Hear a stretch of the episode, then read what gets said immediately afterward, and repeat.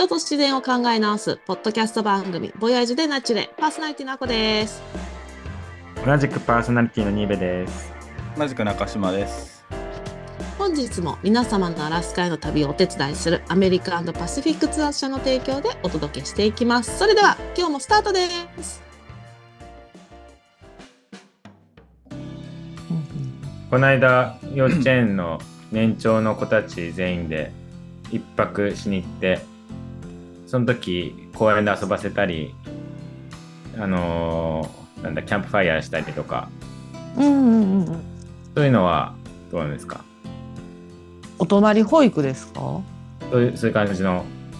ああありますねうちのとこも保育園。全然それはありだと思いますよ。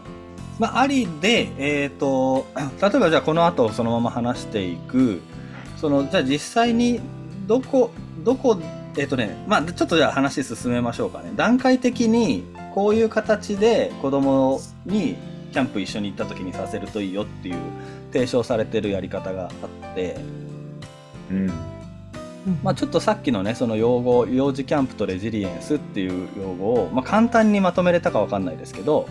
まあ、あのいずれにしても屋外で、まあ、夜を過ごす自然体験。これ幼児キャンプっていうのを7歳までに実践していくことで、まあ、生き抜く力が強い粘り強い子どもが育つということに強い傾向があるということであのレジリエンスっていうキーワードを念頭に置きつつ幼児キャンプを実践していきましょうというのを、まあ、ちょっと今の話を簡単にまとめておくとその2つのキーワードなんですね。で今の新部さんの話を、えー、そのまま広げてですね、まあ、じゃあ実際にどういうことをしていくと効果的なんだろうということで、まあ、段階的にはまず簡単にまと分けちゃうと3ステップあってまあまあじゃあキャンプ場に行きましょうというような1番で1番1つ目が、まあ、親から促すっていうのが1つ。促すというよりは何ていうんですかね場を設定するってことですね。そういう場をまず親が作る。自然に作る。無理やり強制的にやらせるわけではないということですね。で、えー、2つ目があのまあ行ったら行ったで勝手に遊ばせると。言ってしまう、うん、でこれ保育の専門用語では探索活動を子どもにさせるというまあ探索活動っていうのはこれ専門用語らしいんですけど、まあ後でちょっとその辺もあの具体的に話していきますけどね。で3番目に振り返りをするっていうことですね。言葉に子供に言葉にさせるということです。なんで段階的には親からそういう場を提供し提供したからといって強制させずに行ったら行ったで子供たちの興味に沿った勝手に遊ばせるっていうことをしてで3つ目に振り返りをする。振り返りの時はなるべく言葉にさせるっていうことですね子供に。はいはい。ちょっとそれを具体的にじゃあちょっと見ていきましょうと。でまあ親から促すっていうことなんですけどこの間新部さんもあのキャンプであの川に飛び込んだ時の話してましたけど、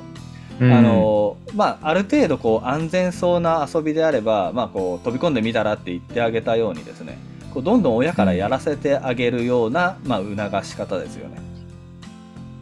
でもちろんあの、うん、大人だけじゃなくて子供もアブにも刺された方がいいぐらいの感じだと思いますけど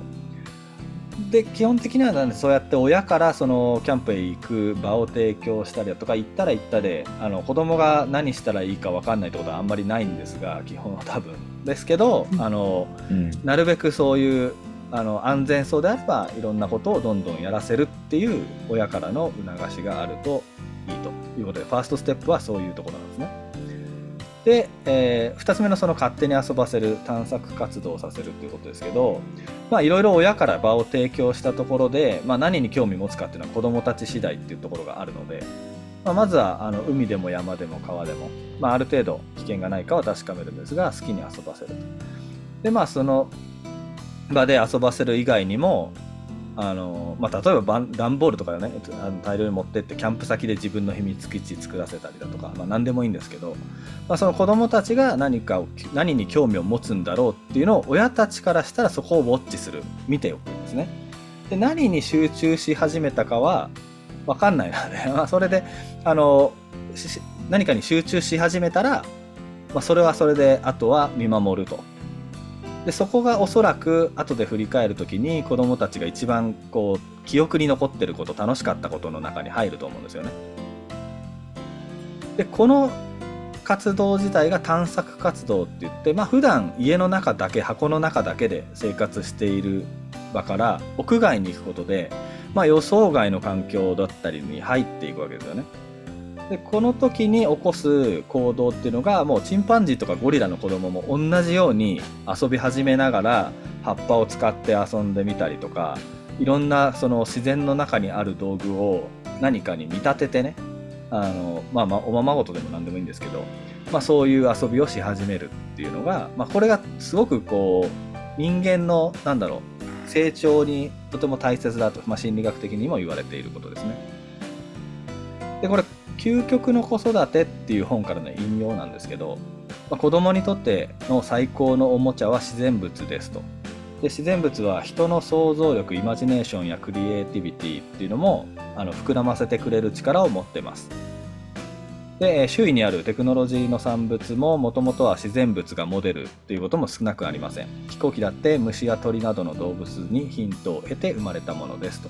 ま、それだけ自然物は人のイマジネーションそう、えー、クリエイティビティを、まあ、興味関心をかきたててくれるものなのですということで、まあ、究極の子育てっていう幅広いテーマの中でもそういった自然物に触れることをすごく進めているのもありますよね。でまあ、このコメントしてる玉川大学の教授も言ってるんですけど、まあ、キャンプには、まあ、虫とか落ち葉を集めるためのビニール袋を持っていくといいと言ってます、まあ、ちなみに僕もいつも息子とどっか出かける時は虫かごをね別に何か捕まえるっていう目的を持ってるというよりはとりあえず何かしら見つかるだろうからで持ち帰りたがるだろうから入れる。最近はもう大体何か見つけたら中に入れたがるんで、まあ、もあの持ってくんですけどもう今までガとかカエルとか、まあ、魚もそうですけどクワガタチョウチョいろんなものを一時的に入れてねで観察もしてきたんですけど、うん、ちょっと余談ですけどそのこの間カタツムリがこの間って去年去年か。カタツムリがあの桜が散る頃にねいっぱい出てきてたんですね。であの僕の感覚だとちょっと早いなと思ってたんですよ。まあまあ国が違うからかなとか思ったりもしたんですけどそれをあの多分確かあれ息子が見つけたんですけど観察してたらその桜の花びらをすごい好んで食べてるんですよね。子供はすごくそれを見て驚いてて、で10匹ぐらい虫かごに捕まえて入れてであのあの魚の花びらかき集めてその中に突っ込んでたら翌日にもう全部なくなってるんですね。ええー、まあだからそういうなんかこう発見をするっていうのも、まあ、子供の完全に興味ですよねなるべくそういうことを自然にさせる場を僕は提供しようと思ってそういう環境設定とかねさっき言った一番ですけど、うん、をさせてで子供好きなように観察させて興味持ったことを中心に何か支えてあげるようなことをしたり最近はしてますけど、うん、で今のが2つ目。で探索活動行動を自然に子供にさせるということですね。でさて3つ目なんですけどもこれが振り返りですね。その日に体験したことで面白かったことを、まあ、まず初めに聞いてあげるのがいいとされてるんですけど、まあ、あの屋外で子供が感じて言葉にしたことを聞いてあげると、まあ、結構そういうのって拾えるのかなっていうのもあるんですが、まあ、子供に何を興味を持ったのかっていうのを、まあ、この間、まあ、僕の話であれですけども、まあ、あの沢登り行ったって言ったじゃないですか。シャワークライミングね、うん、その時もあのあの、まあ、これちょっと反省したんですけども一番興味を持ったのは、まあ、その振り返りで話を帰りの車の中でした時にシャワークライミングの活動の中にあったんではなかったんですよね。その途中で見つけたでかいカエルをその自分の手でこう捕まえたっていうことが一番その体験だったんですよその本人としては。だから親からするとそれ3万円も払ってそういうプログラムにね参加してでその活動にすごい引っ張られすぎてそのシャワークライミングの内容の話ばっかしてたらどうやらあんまりそうじゃないのと。で聞いてみるいろいろ聞いてみるとやっぱりカエル捕まえてその後もそのプログラム終わった後もちょっと川ちょっとだけ後にもう30分ぐらい行こうよって言ってカエル捕まえに行ったんですけどね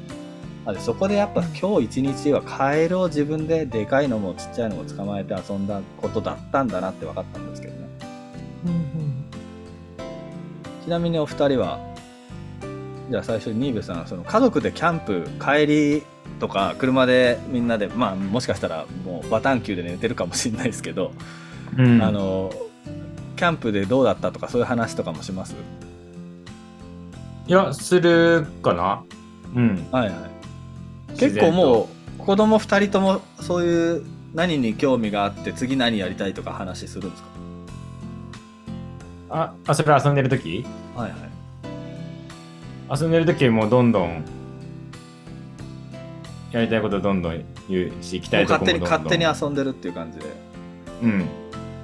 あれで帰帰りにそのなんだろう今回のキャンプどうだったみたいな感想も言うんですか？ちゃんと。自分からいきなりは言ってこないかな何楽しかったとか。まあそう聞いてあげるとっていうことですよね。うん。そうだからそうやってあの一日何かあった体験をあの、まあ、そのままし、ね、記憶にはしまわれるんでしょうけれどもその中で帰りの車とかなんか翌日とかでもいいし、まあ、もし、ね、夏休みとかだったらそういう日記でもいいんですけどそういうので言葉として少し定着させてあげたり話してあげるとすごくいいっていう話ですね。あーうん、それは何？親にとっていいの？子供にとっていいの？あ子供にとってです。子供にとって、うん、言葉としてね。思い出して振り返って自分がどういうことが楽しかったのかそうですね。まとめるのがいいいいのそう。そうするとよりそのことが、まあ、記憶も鮮明になるしより好きになる傾向にあるっていうあの報告みたいなのもありましたね。言葉にすることでより自分がそうなんだって思い直すというか。いや私は川遊びが好きなんだみたいなそういうふうに思い込んでいくっていうか、そうですね。言言葉にするとよりそれが現実になるっていうのがなんかいろいろ最近自己啓発本とかでもありますけど。うん 子供にも子供でもやっぱりあるみたいです、うんうん。それが今話した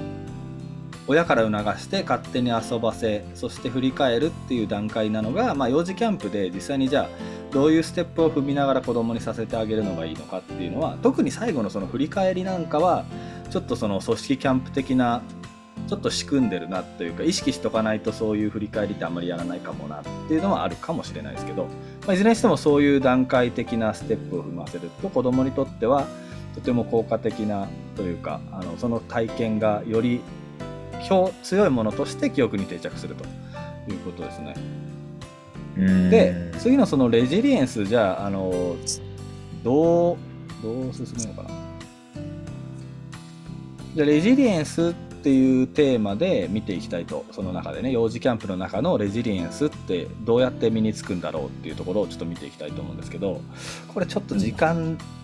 ないが半分ぐらいやりたいんですけど2人のレジリエンス測定をやってみたいんですよ。あこちゃんと新上さんのね。今からちょっと早足で21項目を言うので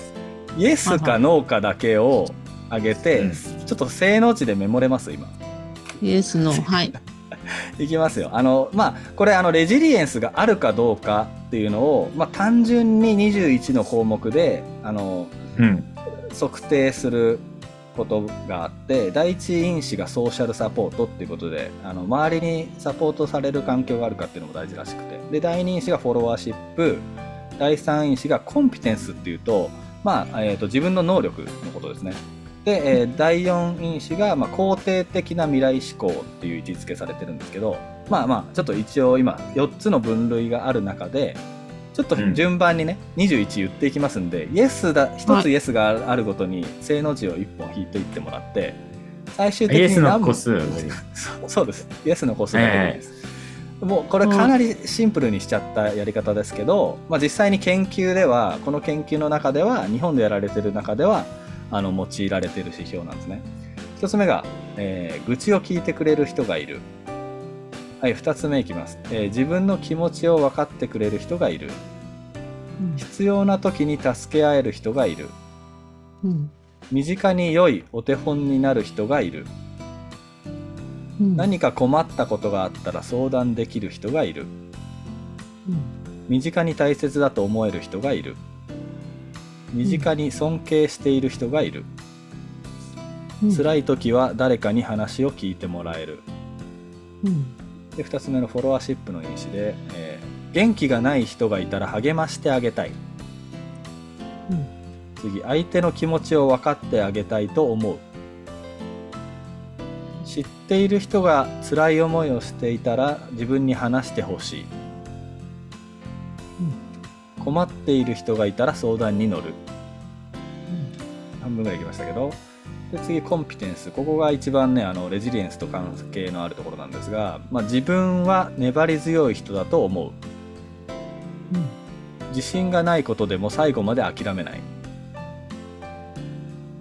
え自分には目標を達成する力があると思う。嫌なことがあってもその日のうちに気持ちを切り替えられる自信がないことでも最後にはどうにかなると思う。失敗してもくよくよせず前向きに考える。で最後の因子3つだけですけど自分の将来に希望を持っている。自分には将来の目標がある。悪いところだけではなく良いところにも目を向ける。以上で。ちょっと最後はまああこちゃん無理だろうけどね。え？悪いところではだけでは良いところにも目を向ける。まああの全否定でしょ。えでこれをイエスのものを数えたらいいってことですか？今正の字で何個になりました？合計？はい。17 15お二人とも合格です。15 15以上ですねどうやらね。これまあ今ギリギリ。そう単純にはその数字出してないですけどそのあの研究報告書というかこれを扱ってるこれ結構ねでかいもう148ページもあるこの研究報告書でめっちゃめんどくさかったんですけど、まあ、この辺カットしますけど。あのそうふこうこれによってある程度そのこの子にはレジリエンスがあるかどうかっていうのを、まあ、これ自分で答えるか他人が答えるかっていうのも違いもちろんあるんですが、まあ、基本的に自分を肯定的に見てあげてというかそうですね客観的に見れないと思うんで子供って。なのでまあちょっとね子供自身が判断するのって難しい部分を特に最後ね自分の将来に希望を持っているなんてイエスって言いづらいと思うんですけど子供がね。ですけどまあまあでもこういうがし一つの指標になっていてで特にまあちょっとあのー、2人にはね21のうち15以上あれば、まあ、レジリエンスがある人間っていう判断で簡単に分けちゃいましたけど特にこの第三因子の自分は粘り強い人だと思うかどうか自分には目標を達成する力があると思うかどうかこれあるかどうかじゃなくてあると思うかどうかなんですね。自分がそう思えるかどうかっていうところが結構重要ででそこのコンピテンスっていう因子が一番レジリエンスと関係があってでこれなんでこの話をしたかっていうとキャンプをした回数が多い子供の方がこのイエスの数圧倒的に多いんですよ。あ圧倒っていうとちょっと言葉に語弊があるんですが自然体験さっきあの一番冒頭に挙げたその子供のね成長にとって必要な20の項目のうちいろんな項目はもちろんあるんですけど読書とかも含め日々の生活のね、体験もあるんですけど自然体験の特にこのコンピテンスっていうレジリエンスと関係の強い項目のところに自然体験キャンプハイキング登山とかも入ってましたけど、まあ、こういったことを経験している子供っていうのがやっぱりレジリエンスが高い子供に成長するんですよね。言い切れないですけどね、うん、すごいそういう強い傾向があるんですよ。なのであのまあ、重要だというかそういう、ね、指標で今研究が進んでいるよと。で幼児キャンプを見直され幼児キャンプがレジリエンスっていうキーワードとともに、まあ、見直されてきてると。いうことで、まあ、今後、まあ、うまくいくともっとこの言葉が出てきて子どもたちにもっと自然体験させましょうみたいな話になっていくんだと思うんですが。これってそのキャンプじゃなくて普通に田舎で育ってる子供たちはもうその時点で。正解です。そうです。うん。それがやっぱりあるらしいんですよ。だから都会の子供がねそうこの話の後具体的な話をね後でするときにその研究してる人がねその自律神経とかね交感神経とかね人間が生物的に必要なそのバイオリズムってあるんですけど1日寝るとそのねちゃんと交感神経が一旦休眠状態になって副交感神経が働くみたいな、まあ、そういうのあるんですけどそのリズムが都会の子供がちょっとやばいらしいんですよ。田舎でやっぱり育ってる子供っていうのはそういうところも安定してるから精神的にも安定してるし日々自然物と関わり合ってるとやっぱりそういう力っていうのがもうなんだろうデフォルトで身につくっていうか勝手に身につくというかそういうところはやっぱりあるみたいです。なのでまあ幼児キャンプってわざわざこれを言葉にしてるっていうことはやっぱり都会の人たちが子供たちがちょっとそういう傾向にあるのでより外に出ましょうと。で田舎でそうやって外で育ってる子っていうのは確かに特に意識しなくてもいいのかもしれないですね。それではこの辺りで続きは後半でお話をしていきたいと思います。本日もご視聴くださりありがとうございました。ありがとうございました。ありがとうございました